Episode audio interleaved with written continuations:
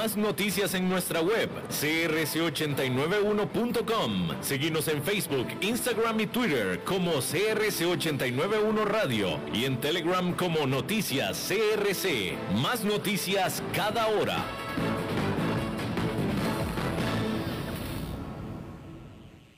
CRC 89.1 Radio y Cadena Radial Costarricense no se hacen responsables por las opiniones emitidas en este programa.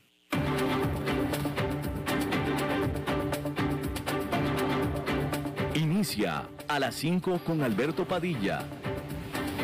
Un programa diseñado con el objetivo de llevarte diariamente un tema de actualidad, acompañado siempre de reconocidos editorialistas, de lunes a viernes a las 5 de la tarde por CRC 89.1 Radio, a las 5 con Alberto Padilla.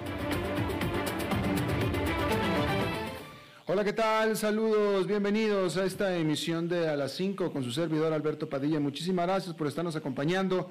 Gracias por estar ahí le mando cálidos saludos desde la señal y las instalaciones de CRC 89.1 FM en San José, Costa Rica, desde donde estamos transmitiendo hasta el punto, en el tiempo y en el espacio en el que usted nos está escuchando, porque estamos saliendo en diferentes plataformas, por ejemplo en Facebook Live, en la página de este programa, a las 5 con Alberto Padilla. Estamos también en podcast, en las eh, más importantes días para ello, por ejemplo, Spotify, Apple Podcast, Google Podcast y otras cinco importantes más. Aquí en Costa Rica este programa que sale en vivo en este momento a las 5 de la tarde se repite todos los días a las 10 de la noche aquí en CRC 89.1 FM. En esta ocasión tratando de controlar los incontrolables al otro lado de los cristales, el señor David Guerrero y la producción general de este programa desde Bogotá, Colombia, a cargo del señor Mauricio Sandoval.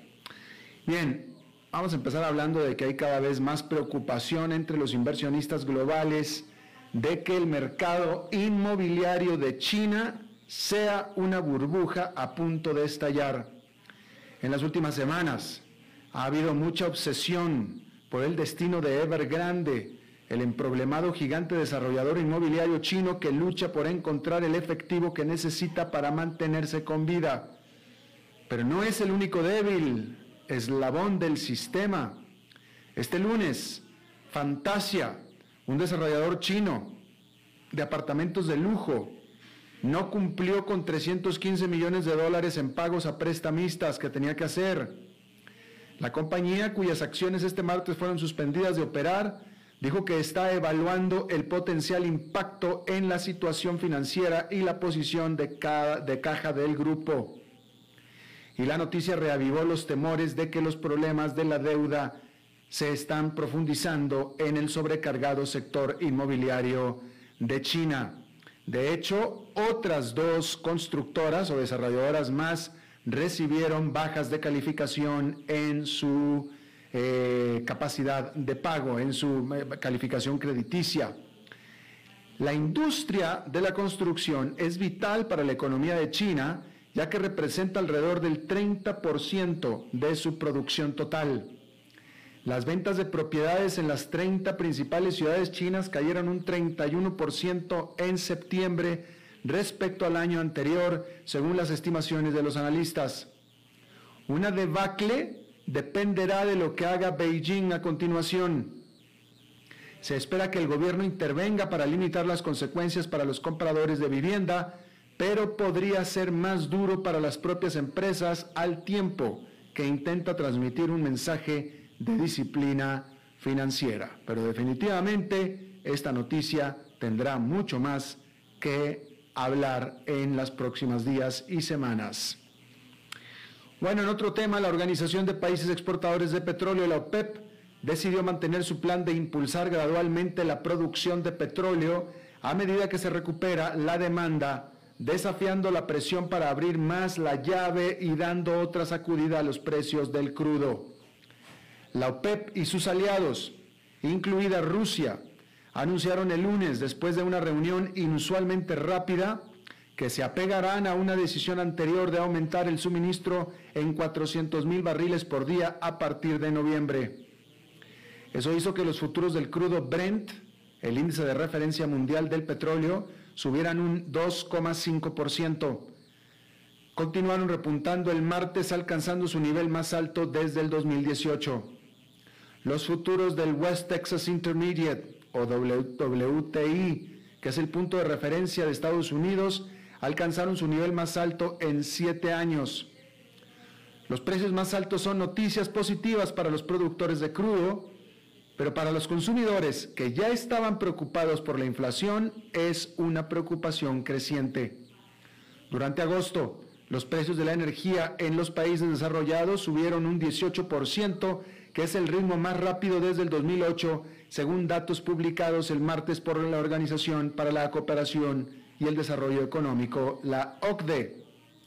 Al respecto, el banco VS escribió en una nota a sus clientes que los precios petroleros podrían subir aún más gracias al alto costo del gas natural y el carbón, lo que puede desencadenar una lucha por el crudo para generar energía durante el invierno. Agregando que un invierno frío en el hemisferio norte o nuevas interrupciones en el suministro también podrían evitar que los precios caigan. Bueno, definitivamente no es un buen momento para hacer Facebook. Han sido un par de semanas muy intensas para esta empresa, quizás las más de su historia, pero por las razones equivocadas. El diario Wall Street Journal venía publicando en los últimos días una serie de desastrosos reportajes revelando, entre otras cosas, la propia investigación de la compañía que encontró que estaba de hecho causando daño a la sociedad.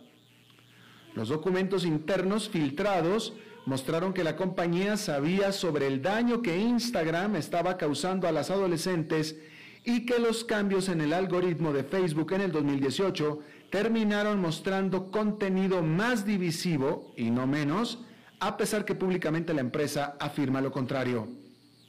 El domingo, la ex gerente de producto de Facebook, Frances Haugen, la denunciante que proporcionó los documentos, se reveló y se sentó para una entrevista con el programa periodístico de la televisión 60 Minutos o 60 Minutes. Ahí, Hogan declaró lo que vio en Facebook una y otra vez, que fue que había conflictos de interés entre lo que era bueno para el público y lo que era bueno para Facebook. Y Facebook una y otra vez eligió por optimizar sus propios intereses financieros, dijo ella. Ella dijo también que Facebook elige las ganancias por encima de la seguridad. Claramente, nada de esto es una buena noticia para la compañía, cuyas acciones se desplomaron el lunes un 5% en una jornada que fue negativa en general, pero en la que las acciones de sus compañeras grandes, tecnológicas, cayeron solamente la mitad de lo que cayó Facebook. Pero el hecho es que si bien el sentimiento público se ha vuelto drásticamente contra la empresa en los últimos años, Wall Street ha seguido recompensando su destreza para generar dinero. Facebook duplicó sus ganancias durante el segundo trimestre, obteniendo 10.400 millones de dólares. Los ingresos por publicidad se dispararon un 56% en comparación con el mismo periodo del año anterior. Las acciones de Facebook han ganado más de 19% en lo que va del año y han subido un 46% desde que empresas como Hershey's y Dennis detuvieron los anuncios en la plataforma como parte de la compañía de la campaña, mejor dicho, Stop Hate for Profit en julio del 2020. Un impacto significativo al, a largo plazo en las acciones de Facebook si es que llegara a suceder, requeriría de un cambio importante en el comportamiento de los anunciantes, así como algunos grandes triunfos por parte de los reguladores que siempre están al acecho. Pero mientras los anunciantes en general sigan prefiriendo Facebook, Wall Street la preferirá también. Al respecto, decir que Facebook advirtió hace algunas semanas que el crecimiento de las ventas podría desacelerarse durante la segunda mitad de este año y está luchando contra un serio esfuerzo en Estados Unidos para partirla en pedazos. El lunes, sus abogados pidieron a un tribunal que desestimara una demanda antimonopolio presentada por la Comisión Federal de Comercio alegando que no hay una base fáctica plausible para calificar a Facebook de monopolista ilegal. Y todos estos acontecimientos recientes no hacen más que intensificar la presión. La representante demócrata Alexandria Ocasio Cortés dijo que la interrupción del lunes en todas las plataformas no habría ocurrido si el comportamiento monopolístico de Facebook se hubiera resuelto cuando debería haber sido. Y luego en un tuit puso, pártanlos. Eso no es todo. Haugen, la ex empleada, que este martes testificó ante un subcomité del Senado, presentó al menos ocho quejas ante la Comisión de Bolsa y Valores, alegando que la compañía está ocultando a sus inversionistas y al público la investigación sobre sus deficiencias. Una detalló cómo, al priorizar la participación del usuario, el algoritmo de Facebook amplifica el contenido divisivo y generador de rabia o de odio. Otro documentó cómo Instagram empeora los trastornos de la imagen corporal entre las adolescentes. Facebook niega que cause polarización, la cual asegura es endémica de la sociedad y por tanto fuera de su control. Pero la propia investigación de la empresa dice que Instagram es más dañino que otras plataformas de redes sociales cuando se trata de problemas de imagen corporal. A raíz del escándalo, Facebook puso en la gaveta sus planes para una mm, versión para niños de Instagram. Pero los legisladores exigirán más. Y si bien la mayoría de las audiencias en el Senado sobre el poder de las grandes tecnológicas solo generan puntajes partidistas, los dos partidos están unidos para proteger a los niños de las amenazas en línea.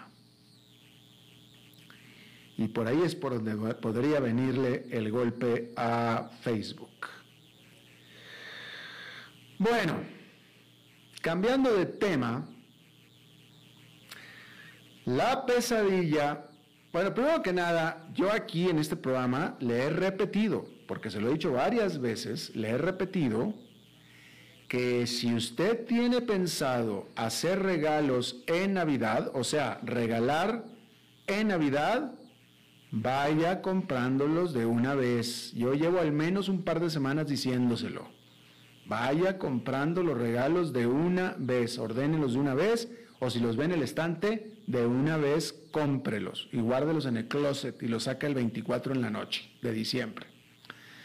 Porque la pesadilla de las cadenas de suministro que ha estado plagando la economía mundial durante más de un año está a punto de arruinar la Navidad. Podemos adelantar estantes vacíos, masivos retrasos en las entregas y una gran cantidad de aumentos de precios. De tal manera que si usted quiere una feliz Navidad, tendrá que buscársela solo, pues ayuda de fuera no tendrá. Es más, quizá ni siquiera el arbolito de Navidad podrá tener este año, ¿eh? Quizá. Para aquellos países donde el arbolito de Navidad es importado, el, de, el, artificial, pero sobre todo el natural. Pero si, si es importado, muy probablemente no pueda contar con él. Aunque la pandemia fue la que encendió el fósforo que causó el incendio, la verdad es que Estados Unidos lleva años preparando esta hoguera de fallas en la cadena de suministro. El gobierno ha reducido drásticamente la promoción de inversiones en manufactura ha paralizado el servicio postal y ha generado pequeñas guerras comerciales que han hecho que la era de la pandemia sea especialmente dolorosa para los consumidores. Primero, el correo. El servicio postal de Estados Unidos es una especie de desastre en este momento. Escaso de fondos y de trabajadores y agobiado por la afluencia de paquetes de la era de la pandemia. Y está a punto de empeorar porque a partir del viernes pasado el correo o el servicio postal de Estados Unidos es más caro y en muchos casos mucho más lento gracias a un nuevo y controvertido estándar de servicio que reduce el horario de oficinas de correos y cobra a los consumidores tarifas de envío máximas, justo a tiempo para las fiestas. La terrible situación financiera del servicio postal es en gran parte culpa del Congreso. Irónicamente, el servicio postal tiene un flujo de caja positivo, pero la agencia, que no recibe fondos de los contribuyentes, ha sido paralizada por el fallo del Congreso en el 2006 de que tiene que prefinanciar 75 años de beneficios de jubilación, un misterioso sistema que ninguna otra agencia gubernamental sigue. Washington también tiene que compartir la culpa de la dependencia de Estados Unidos en las cadenas de suministro globales, porque durante décadas Estados Unidos ha estado concentrándose en innovar en casa y dejar la manufactura para otros países, permitiendo que la manufactura de alta gama y los trabajos bien remunerados que la acompañan prácticamente desaparecieran de Estados Unidos. Por ejemplo, están los semiconductores estos pequeños aparatitos de silicio grabado que alimentan prácticamente todos los aspectos de la vida moderna, desde su automóvil hasta su refrigerador y el dispositivo en el que está leyendo y en el que está escuchando este podcast y esta transmisión. Durante las últimas tres décadas, la participación de Estados Unidos en la fabricación mundial de semiconductores se ha reducido a solamente un 12% cuando en 1990 era el 37%, según la Asociación de la Industria de Semiconductores. Claro, en 1990 no se usaban tantos semiconductores como se usan ahora, pero aún así el punto se sostiene. Mientras tanto, los competidores en Asia aumentaron su capacidad, colocando a Estados Unidos en una desventaja competitiva, dijo este grupo comercial, la Asociación de la Industria de Semiconductores aunque la administración Biden está presionando al Congreso para que apruebe un proyecto de ley de 52 mil millones de dólares que reforzaría la producción y la investigación de semiconductores en el país, aunque el impacto de cualquier legislación, que por cierto aún no se ha votado en la Cámara, tardaría años. Bueno, ahora respecto a las guerras comerciales, para complicar aún más las cosas. Estados Unidos se ha, visto envuelto en una guerra comercial con China. Muchos antes de la pandemia, desde antes, la administración Trump impuso aranceles a bienes por valor de 300 mil millones de dólares, bienes de China. En lugar de presionar a China para que reforme sus prácticas comerciales, los aranceles lo que han venido a hacer es perjudicar a los consumidores y fabricantes estadounidenses que dependen de los materiales fabricados en China es decir, todos. La secretaria del Tesoro de Estados Unidos, Janet Yellen, lo ha reconocido así, pero la administración Biden aún no ha actuado. En pocas palabras, incluso si no está comprando regalos navideños, el fin de año todavía será difícil, ya que la inflación sigue siendo obstinadamente alta. Los precios de los servicios públicos de invierno representan otro gran drenaje para las finanzas del hogar, ya que la inflación se infiltra en casi todos los productos de consumo en el mercado. Los precios del gas natural, este combustible fósil no renovable que sigue siendo la forma más común de calentar hogares en Estados Unidos, se están disparando justo cuando el hemisferio norte se desliza hacia el otoño y el invierno. Para muchos hogares norteamericanos este invierno, la chimenea tendrá que dejar de ser decorativa y servir para lo que originalmente fue creada, que es para calentar. En esta ocasión, a un costo más barato que la calefacción. Bien. Este lunes, David Julius y Arden Pataputian ganaron el Premio Nobel de Medicina. Su trabajo ayudó a los científicos a comprender cómo los humanos perciben la temperatura y el tacto, sin los cuales no podría haber sobrevivido la raza humana. Después de siglos tratando de desentrañar esos misterios, resulta que la clave fue el chile. El chile.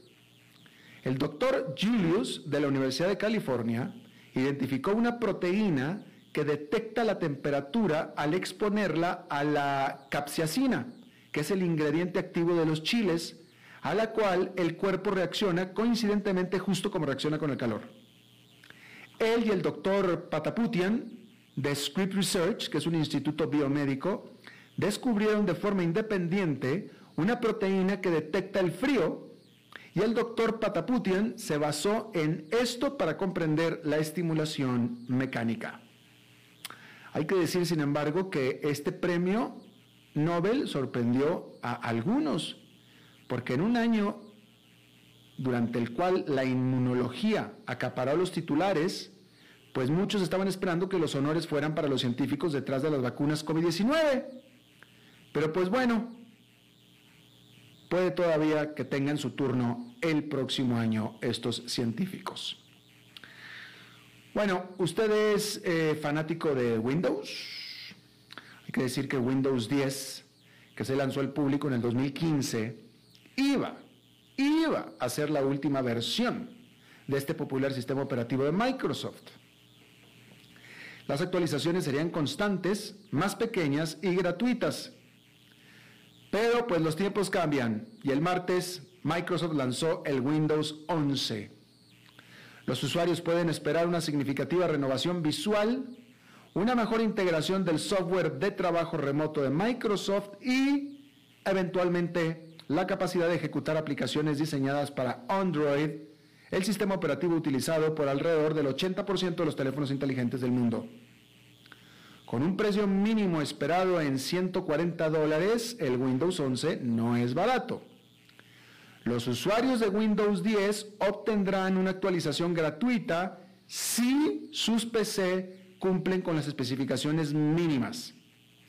Pero pues muchos no cumplirán, porque el anuncio de Microsoft de que Windows 11 requiere de chips relativamente nuevos para funcionar provocó muchos lamentos y quejas en línea.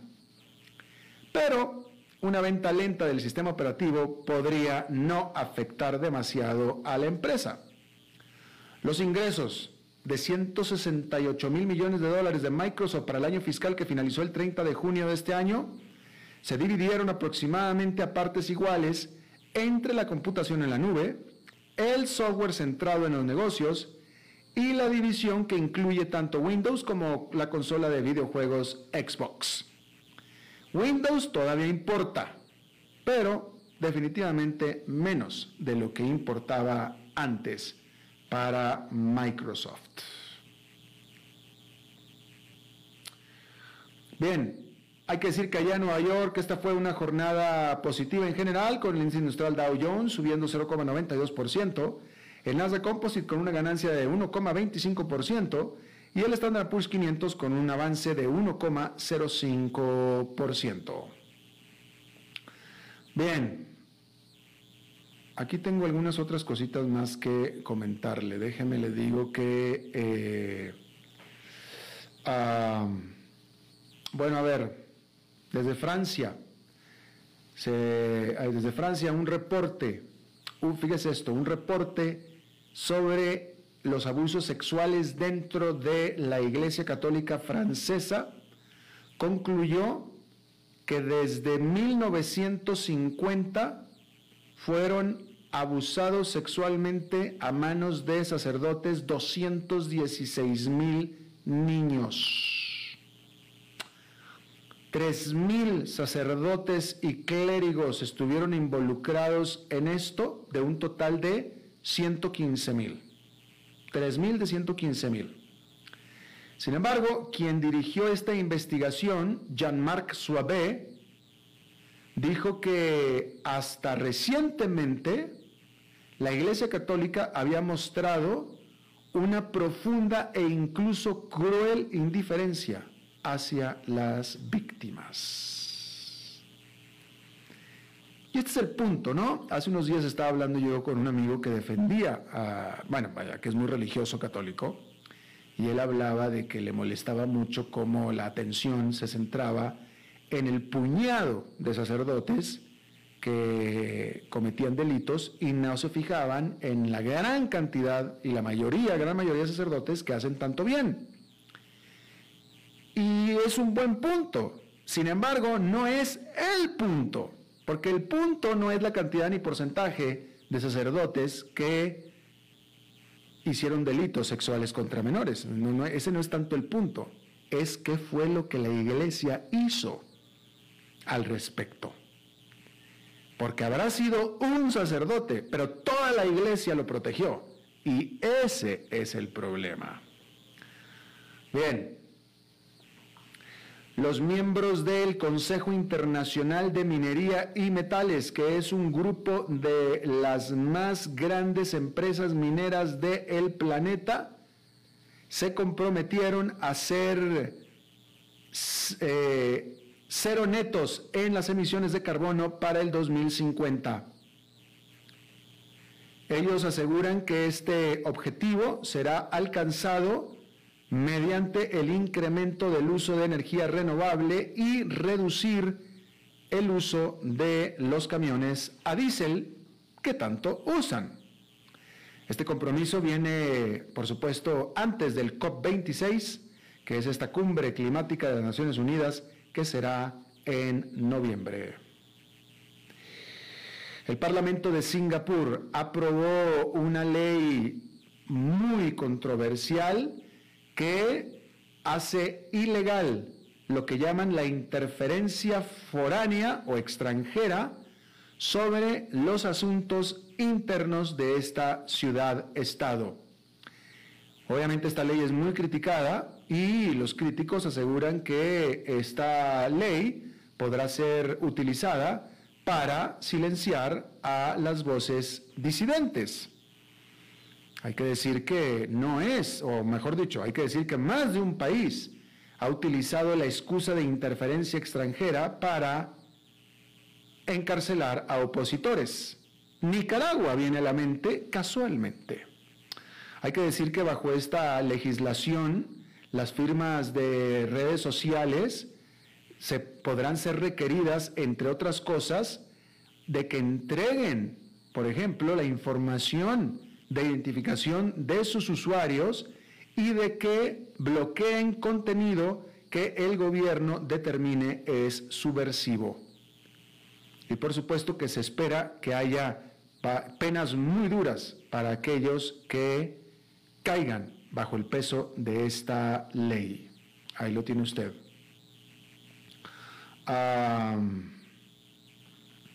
bien, hay que decir que eh, bueno, hay que decir que Australia ordenó 300.000 dosis de Molnupiravir, que es este antiviral oral que produce la farmacéutica Merck para combatir el COVID-19.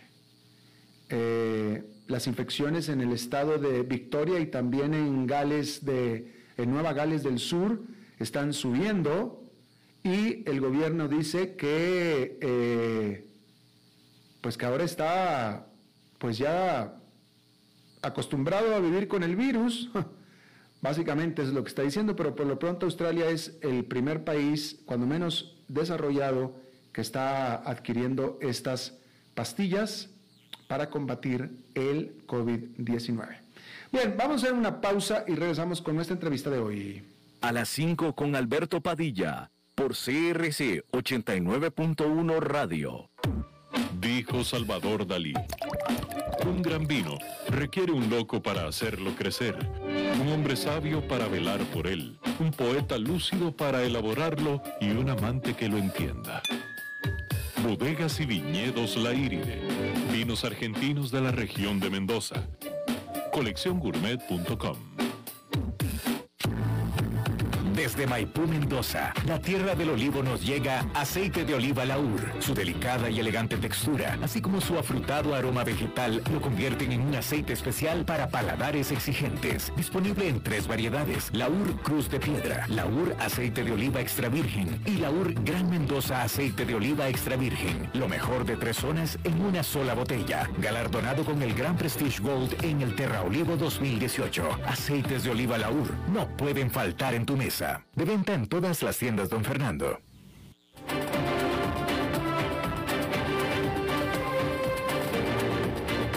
Seguimos escuchando a las 5 con Alberto Padilla.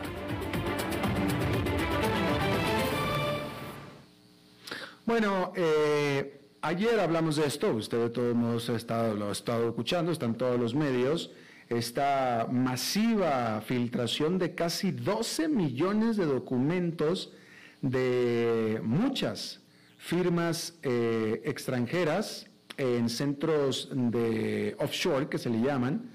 Eh, bueno, pues esta eh, filtración expuso información sobre los asuntos financieros de al menos 35 políticos activos y expolíticos y líderes de alrededor de todo el mundo, así como también eh, otro tipo de eh, figuras públicas, incluidos empresarios, artistas y en general gente adinerada, ¿no? Estos eh, documentos, que se les conoce ya como los papeles Pandora o los documentos Pandora o los Pandora Papers, fueron obtenidos y reportados por varias organizaciones de noticias coordinadas por, la, por el Consorcio Internacional de Investigadores eh, eh, Periodísticos o de Periodistas Investigadores, este organismo que está basado en Washington eh, y fue repartiendo por países, ¿no?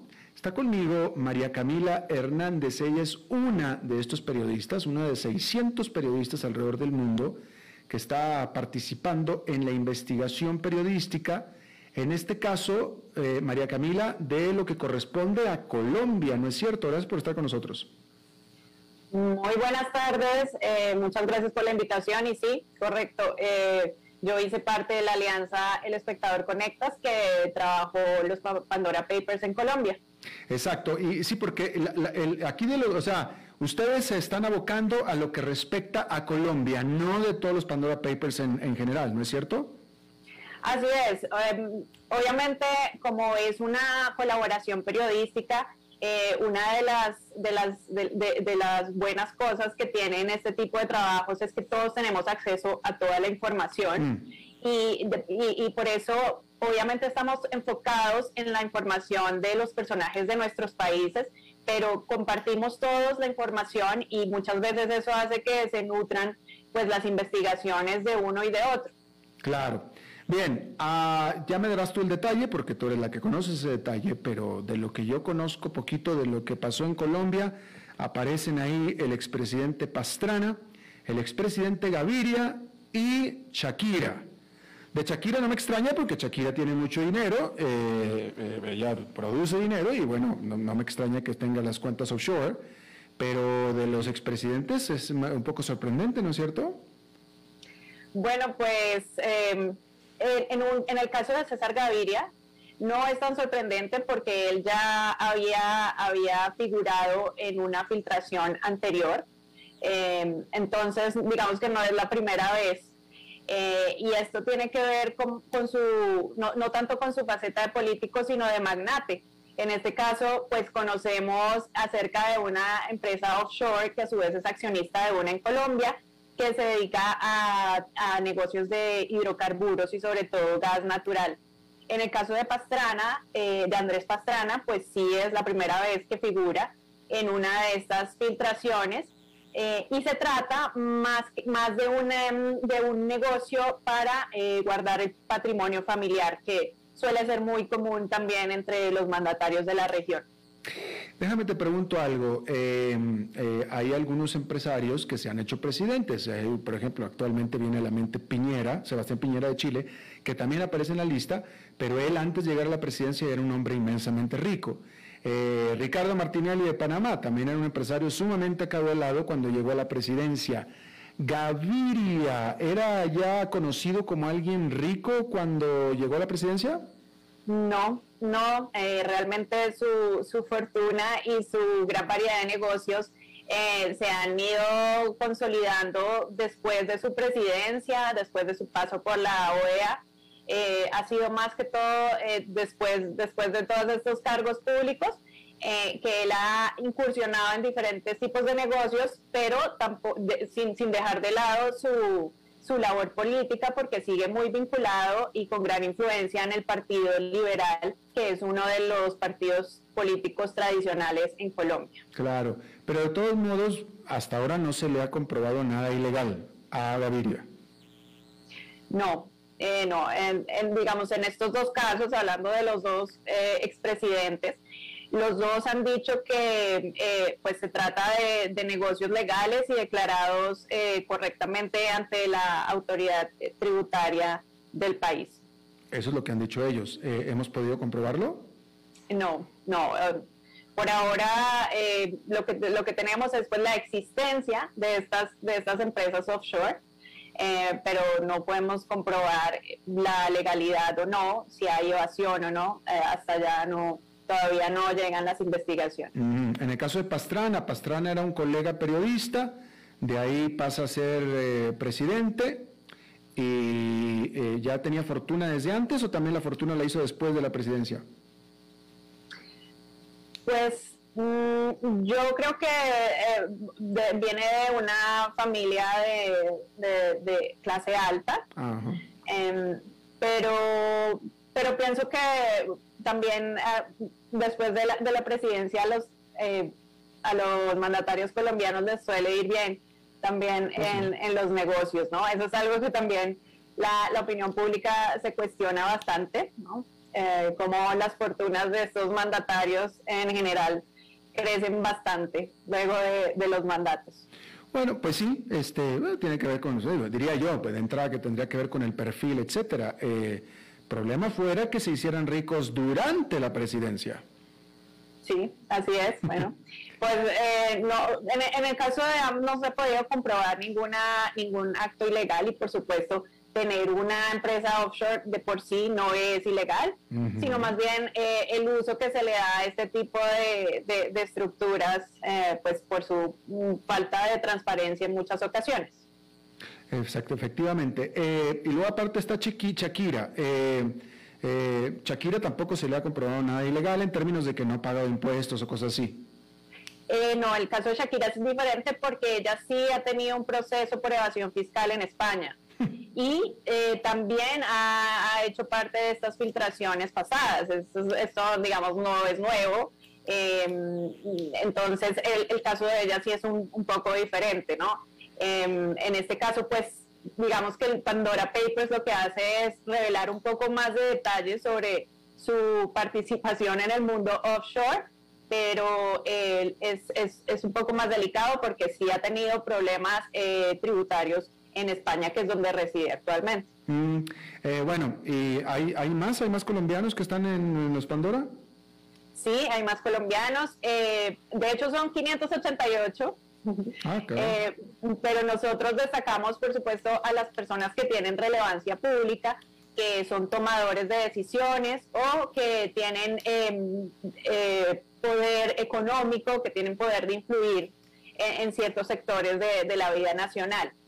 Eh, puedo, eh, resaltar a la vicepresidenta y canciller actual, Marta Lucía Ramírez, y la ministra de Transporte, que aparecen em, vinculadas a un, a, un, a un tema que tampoco es nuevo, pero eh, una vez más Pandora Papers ofrece un poco más de detalles y es que ellas estuvieron em, en, una, en una empresa con, un, con una persona que fue condenada en Estados Unidos por lavar dinero eh, colombiano también.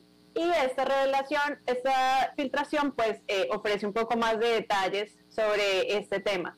También está el director general de impuestos, de, la mayor, mayor autoridad de impuestos aquí en Colombia, eh, Enrique Peñalosa, que fue alcalde de Bogotá dos veces, y varios de los hombres más ricos de, de, Colombia, según la lista Forbes.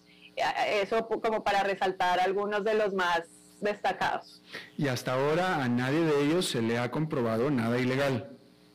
Hasta ahora no se les ha comprobado nada ilegal. Eh, la oposición llamó a debate de control a la vicepresidenta y al director de impuestos. Eh, y pues por ahora eso es lo que, lo, que, lo que se ha adelantado en cuanto a las autoridades. Eh, también hay casos, como por ejemplo el de Álvaro Lloreda y, otro personaje que solía ser un empresario, que son personas que ya han sido procesadas o que están en, un, proceso penal, a las que también se les ha encontrado este tipo de empresas según Pandora Papers. Eh, María Camila, eh, creo que tú y yo somos colegas en el sentido de que tú también eh, te especializas en temas económicos, igual que yo. Este, a ver, entonces, estamos de acuerdo entonces en que el, el aparecer en la lista, es decir, en tener una empresa o una cuenta offshore, o una empresa pantalla, etcétera, en sí no es ilegal. Por supuesto, no es ilegal. No es ilegal, eh, pero como, como dije antes, son herramientas eh, que son muy utilizadas eh, en ocasiones para, ya sea para eludir o evadir impuestos, utilizar las zonas grises que hay en algunas jurisdicciones, ¿sí? que son muy opacas o que tienen baja tributación y en el peor de los casos, pues para lavar dinero y ocultar, ocultar eh, eh, dineros que, tienen procedencia ilícita, ¿no? Entonces, es, eh, o sea, ofrecen un rango, digamos, de servicios y de posibilidades muy grande. Y eso es lo que busca mostrar este tipo de, filtración. exactamente, o sea, es decir, yo creo que si tú estás de acuerdo conmigo en esta afirmación, todos los que quieren ocultar dinero mal habido, se van por esta vía, pero no todos los que están ahí tienen dinero mal habido. Así es, así es, es, así.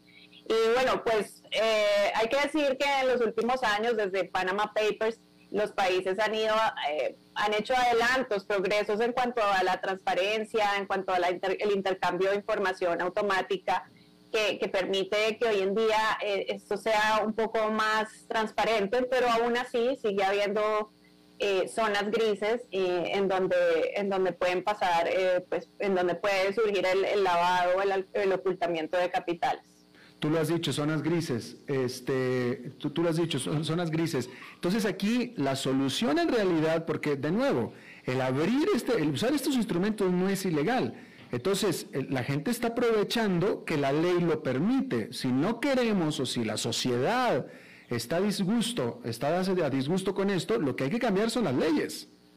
Claro, claro, y, en eso hay organizaciones que, están luchando para, modificar estas, este tipo de prácticas. Eh, en este momento recuerdo a Tax Justice, por ejemplo, que, que, tienen como algunos objetivos muy claros. Eh, uno, el que ya mencioné, como el intercambio de información pero también, y es algo muy importante, eh, conocer quiénes están realmente detrás de estas empresas, ¿no? Porque lo que vemos eh, con Pandora Papers y este tipo de filtraciones es que si no es por este tipo de, investigaciones, de revelaciones, sería imposible conocer quién está realmente detrás. Y es ese secretismo que, pues, que, creemos que debe, cambiar. Eh, porque los que no están haciendo nada malo, pues no tienen nada que esconder, pero los que sí, pues eh, es, es, más fácil poder seguirles el rastro, el rastro de ese dinero sucio. Claro, bueno, yo, yo diría aquí una acotación, no sé si estás de acuerdo conmigo, tú dijiste que los que no tienen nada malo no tienen nada que esconder.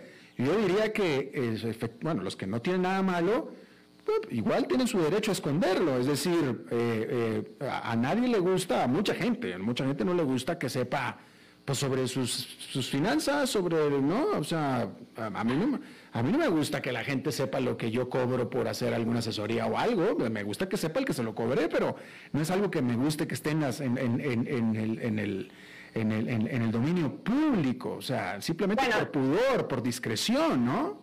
Yo haría una aclaración, sí, tienes, tienes razón ahí, pero me refiero más a los funcionarios públicos, a las personas que manejan recursos públicos, a las personas que toman decisiones con respecto a esos recursos. En esos casos es que yo considero que, eh, y consideramos que, que, esto debe ser mucho más transparente. Obviamente las los, los personas privadas eh, no, no, tienen por qué, su información no tiene por qué ser revelada de esta manera. Pero en el caso de funcionarios y tomadores de decisiones, pues el asunto es, es más delicado, es diferente. Claro. Eh, por último, eh, eh, los, los, los, Panama Papers fueron casi específicamente de una sola firma de esta Mossack Fonseca, Fonseca de Panamá. Acá en el caso de los Pandora, ¿sabemos aquí de dónde salieron las filtraciones? Sí, eh, una, una de las cosas más interesantes de esta filtración es que son 14 firmas proveedoras de empresas, es decir, 14 Mossack Fonseca.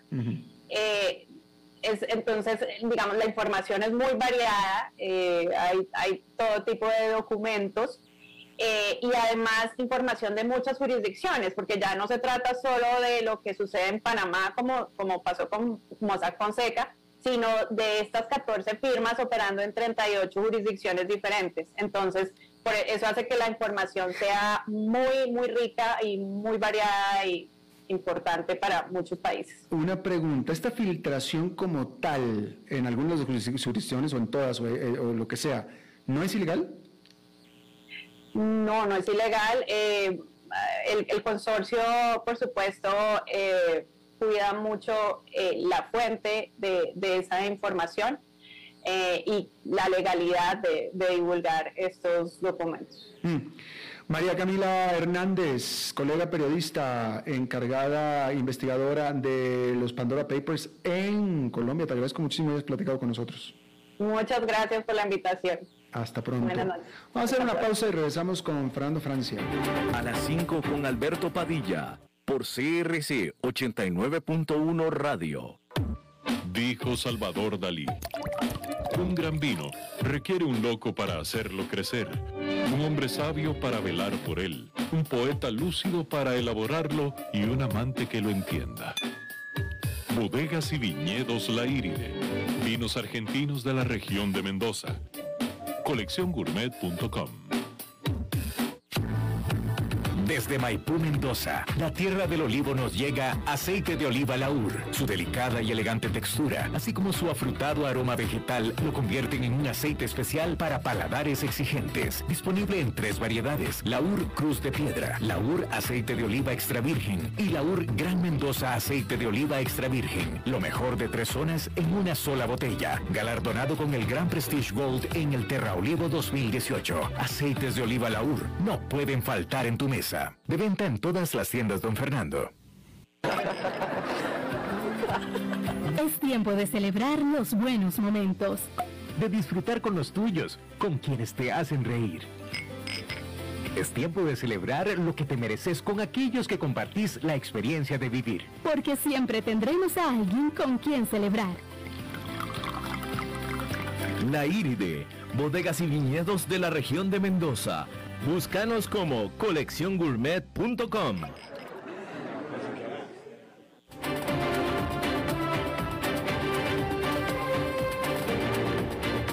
Seguimos escuchando a las 5 con Alberto Padilla.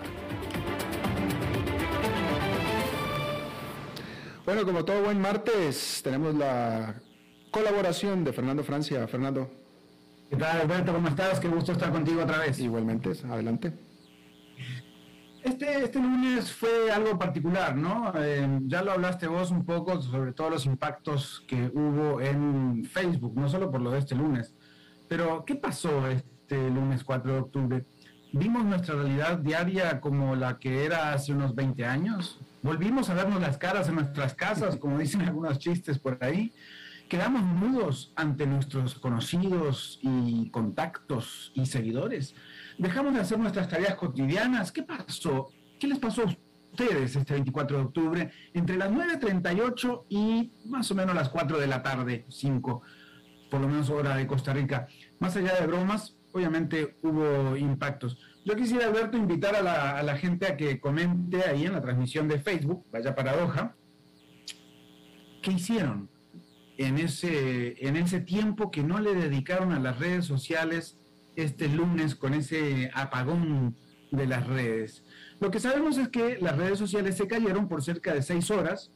Para algunos habrá sido un silencio incómodo, para otros habrá sido un silencio sanador, para otras personas, sin embargo, pudo haber sido un calvario y algunos habrán tenido que detener sus actividades económicas, digamos que forzosamente. Miles de pequeñas y medianas empresas utilizan las redes sociales caídas este lunes para realizar ventas cotidianas y es la forma en que se comunican con sus clientes, por ejemplo. Otros que trabajan en comunicación hacen hace tiempo que sus vidas transitan alrededor de la actividad que pueden generar en las redes. La caída de Facebook, Instagram y WhatsApp todas eh, del mismo grupo empresarial, cuya cara más visible es Mark Zuckerberg, pudo haber generado millones en pérdidas entre esas miles de empresas pequeñas en prácticamente todo el mundo. Las personas compradoras ocasionales que utilizan los nuevos escaparates que son las redes sociales tuvieron un día menos para pensar su compra o para realizarla incluso. También quienes deciden comprar en el momento o tenían pensado comprar algún bien en ese momento pudieron haberse visto desalentados por el apagón vivido este lunes. Eso habría generado millones en pérdidas. Hasta ahora no se ha cuantificado científicamente o seriamente, pero está claro que hubo una enorme cantidad de eh, pérdidas, no solo para los accionistas de las multinacionales, sino para esos pequeños emprendedores y empresas detallistas. Para Zuckerberg, muy distinto que para esas empresas, em, pues sí se dio una pérdida y se habla, bueno, lo dijiste vos al inicio del programa, de unos 6 mil millones de dólares, pero em, pues al mismo tiempo había quizás obtenido una ganancia de unos 10.400 millones de dólares el primer semestre, tal como lo dijiste, y han subido además eh, las acciones en este inicio de año. ¿Y qué pasó? Pues lo que sabemos es un poco críptico para quienes no somos expertos en este tema. Dice Facebook que el fallo se debió a que hubo problemas durante un cambio de configuración de sus sistemas. En un comunicado, Facebook dijo que eso afectó las herramientas y sistemas internos de la empresa, lo que complicó los intentos de resolver el problema. La compañía agregó que no hay evidencia de que los datos de los usuarios se vieran comprometidos como resultado de este tiempo de inactividad. Más de uno le habrá dado miedito que sus comunicaciones privadas se revelaran públicamente. Pero aparentemente, eh, pues, aparte de los impactos constantes, constantes y sonantes de las grandes y pequeñas empresas en el apagón de las redes, ¿Qué les pasó a ustedes? Me gustaría ver si eh, aquí en el Facebook, justamente, nos, nos cuentan. ¿Vos qué hiciste en ese tiempo? ¿Estás muy pegado a las redes, Alberto? Bueno, yo todo lo que trabajo sobre el programa, todo lo que escribo, todo lo que leo, lo hago en Facebook, justamente. Y la comunicación que tengo con el productor, que es Mauricio, lo hago por WhatsApp. Entonces estaba yo trabajando en la mañana sobre el programa, escribiendo, y en eso se me fue Facebook. Y luego también se me fue WhatsApp, entonces no, no pude seguir trabajando más, ya había leído todo lo que tenía que leer, así es que aproveché para tomarme una siestita. Y después de la ah, siesta, exactamente, después de la siesta, cuando me desperté de la siesta un rato después y pues vi que todavía estaba fallando, ahí fue donde yo dije, mm, yo creo que hay un problema en el sistema. claro, porque al principio yo pensaba que era mi internet, eh, todo el mundo empezó a, a, eh, elucubrar las distintas razones por las cuales no estaba comunicándose por sus canales habituales, ¿no? Y, resulta que estamos tan acostumbrados que incluso a veces mm, no encendía la luz o, algún aparato eléctrico pensando en que es esa, esa símil que tenemos ahora de lo que necesitamos, ¿no? La electricidad y el Internet ya están como, como una, misma cosa, ¿no? Cuando además decimos se fue la luz, en realidad no se fue la luz, se fue la electricidad. Ahora no se fue el Internet, se fueron las redes sociales. Y, eh, por ejemplo, acá dice algunos que, que, dice seguir viviendo es lo que hicieron eh, mientras no había eh, redes sociales, ¿no? Efectivamente, pero sí, vaya, esto va a dejar mucho de qué hablar como lo estábamos platicando ayer, justamente eh, fue un momento revelador, como tú lo estás exponiendo, fue revelador. Hay gente que le pudo y que le afectó mucho, hay negocios que dependen de Facebook, este, así es que eh, definitivamente son tiempos para reflexionar al respecto. Eh, yo, había fantaseado alguna vez de qué pasa si realmente desaparecen las redes sociales, ¿no? obviamente no deseando el, el mal a quienes dependen de eso, sino eh, también pensando en cuáles son nuestras prioridades en el tiempo que, eh, que destinamos a nuestras actividades personales. Y eso es parte de esa reflexión que decís que pues deberíamos hacer de vez en cuando, ¿no? Efectivamente. Fernando, gracias. Bueno, un gusto. Nos vemos el próximo martes. Próximo martes. Bien, eso es todo lo que tenemos por esta emisión de A las 5 con su servidor Alberto Padilla. Muchísimas gracias por habernos acompañado. Espero que termine su día en buena nota, en buen tono y nosotros nos reencontramos en 23, en 23 horas. Que la pasen muy bien.